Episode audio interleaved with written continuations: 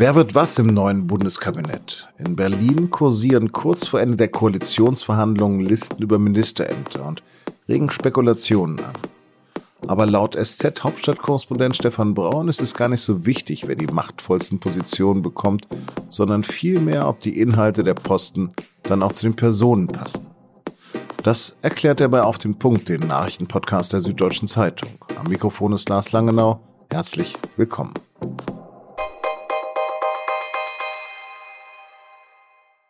Wer, wie, was, wieso, weshalb, warum.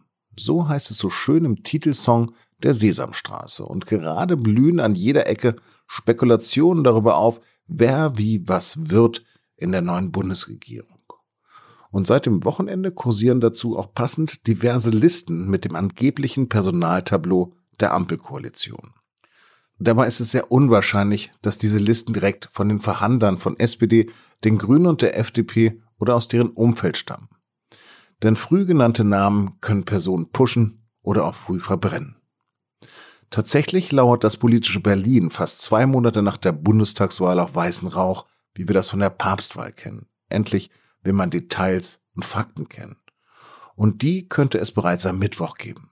Denn dann könnten die Ampelparteien offiziell verkünden, dass sie es die kommenden vier Jahre wirklich zusammen versuchen wollen und auch ihre wichtigsten Vorhaben benennen aber ob dann auch mögliche Superministerien vorgestellt werden und ob dann die Namen der Minister und Ministerinnen fallen, von denen es unter Kanzlerin Merkel 14 gab, unklar. Erklärtes Ziel der Ampel jedenfalls bleibt, Olaf Scholz am 6. Dezember zum Kanzler zu wählen. Über die wichtigsten Fragen auf dem Weg zum Nikolaustag habe ich mit meinem Kollegen Stefan Braun gesprochen. Stefan, vorab können wir heute eine seriöse Sendung mit genauen Vorhersagen machen. Komplett seriös können wir es nicht. Wir können keine präzisen Vorhersagen machen, wer so ins Kabinett geht. Also man weiß, wer Kanzler wird. Man ahnt doch sehr genau, wer Vizekanzler wird. Aber alles weitere ist tatsächlich zwar auf dem Markt durch verschiedene Agenturen, durch verschiedene Leute, die alle ein Eigeninteresse haben. Absolute Sicherheit haben wir im Augenblick noch nicht. Ja, und woher kommen dann also diese Listen, die da im Umlauf sind? Man kann das nicht immer zurückverfolgen, aber es gibt eben auch Agenturen, Politikberatungsagenturen, die manchmal sowas lancieren, die manchmal sowas auch über bestimmte Politiker lancieren, die vielleicht nicht in der engsten Runde der Verhandler dabei sind, aber sagen wir mal zu einer im weiteren Sinne Führung einer Partei gehören oder einer Fraktion und die lancieren sowas. Und warum lancieren sie das? Manchmal, weil sie jemanden testen wollen, insbesondere dann, wenn da überraschende Namen stehen. Manchmal wollen die aber auch durch die frühzeitige Veröffentlichung etwas verhindern, weil sich dann rausstellt, aha, hm, was, der soll das werden oder die? Nee, das geht aber gar nicht.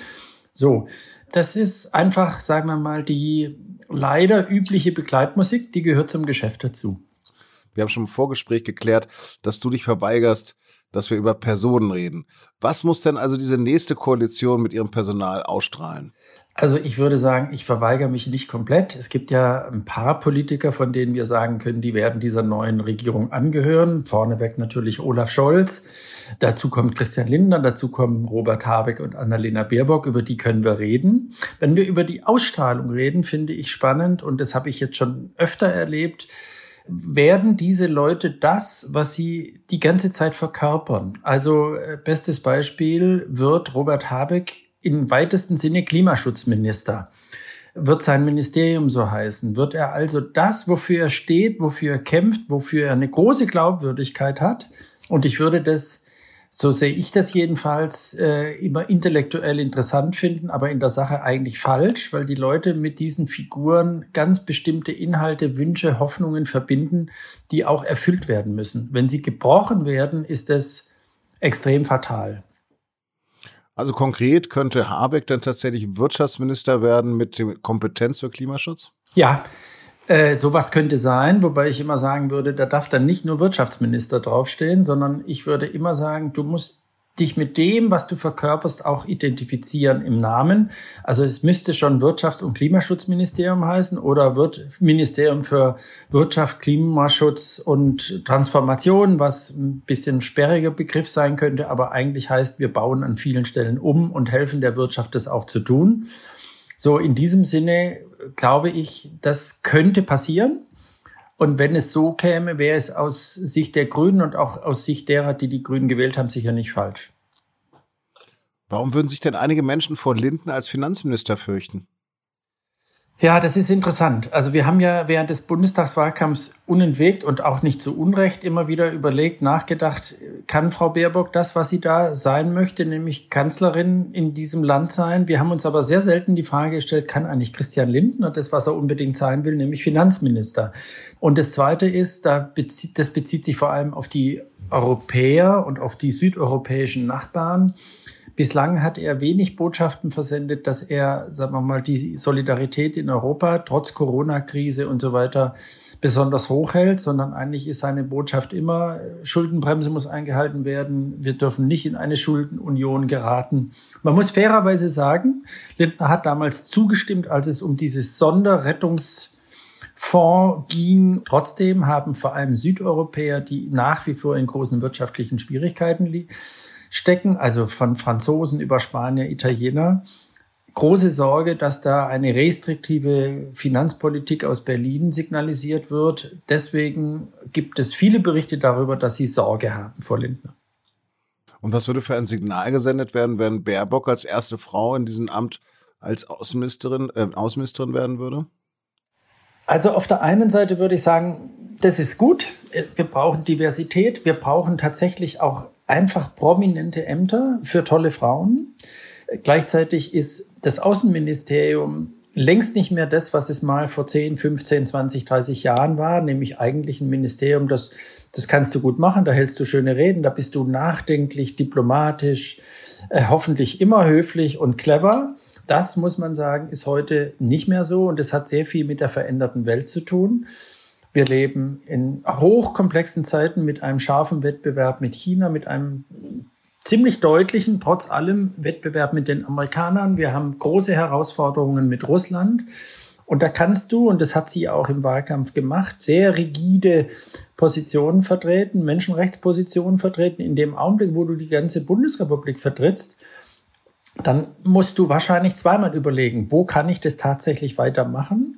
Und da würde ich jetzt mal sagen, die spannende Frage wird sein, nach der ersten Erzählung, Mensch, die erste junge Frau im Außenministerium, so es so kommt, wann fängt die Enttäuschung an? Und wo wird die Enttäuschung am größten sein? Und wo wird sie stehen können zu dem, was sie sagt? Also harte Linie gegen Russland, harte Linie bei Nord Stream 2, harte Linie gegen China, harte Linie gegen alles, was irgendwie nicht so demokratisch ist wie wir.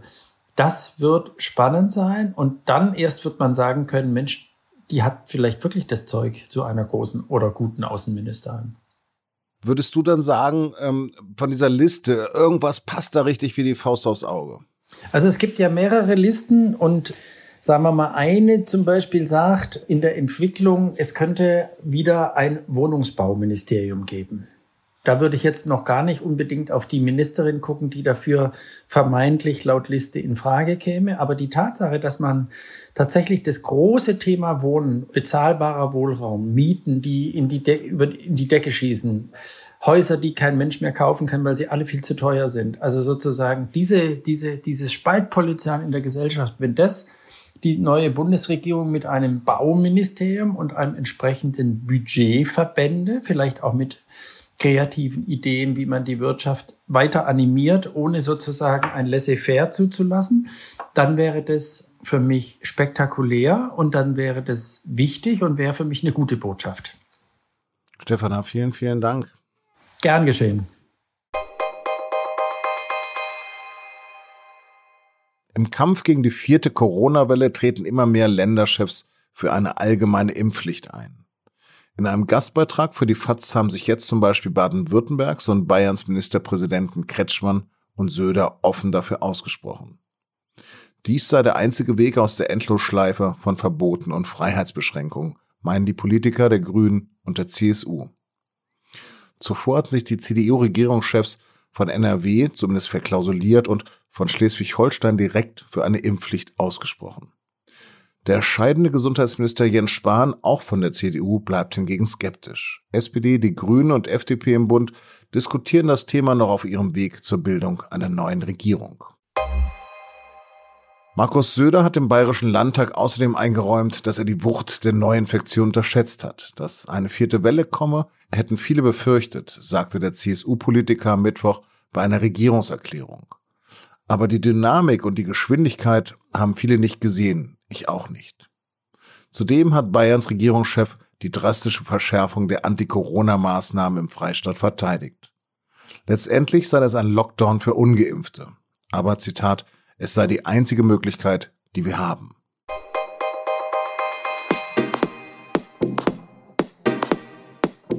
Die CDU hat ja nun auch ihr mögliches Personaltableau vorgestellt. Allerdings höchstwahrscheinlich nur für die Opposition.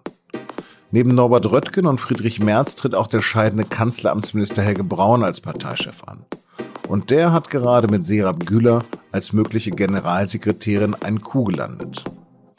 Über diese Expertin für Integrationspolitik und Muslimin, die jetzt an die Spitze der Christdemokraten strebt, lesen Sie mehr auf sz.de.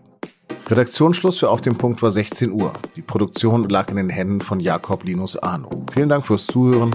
Auf Wiederhören.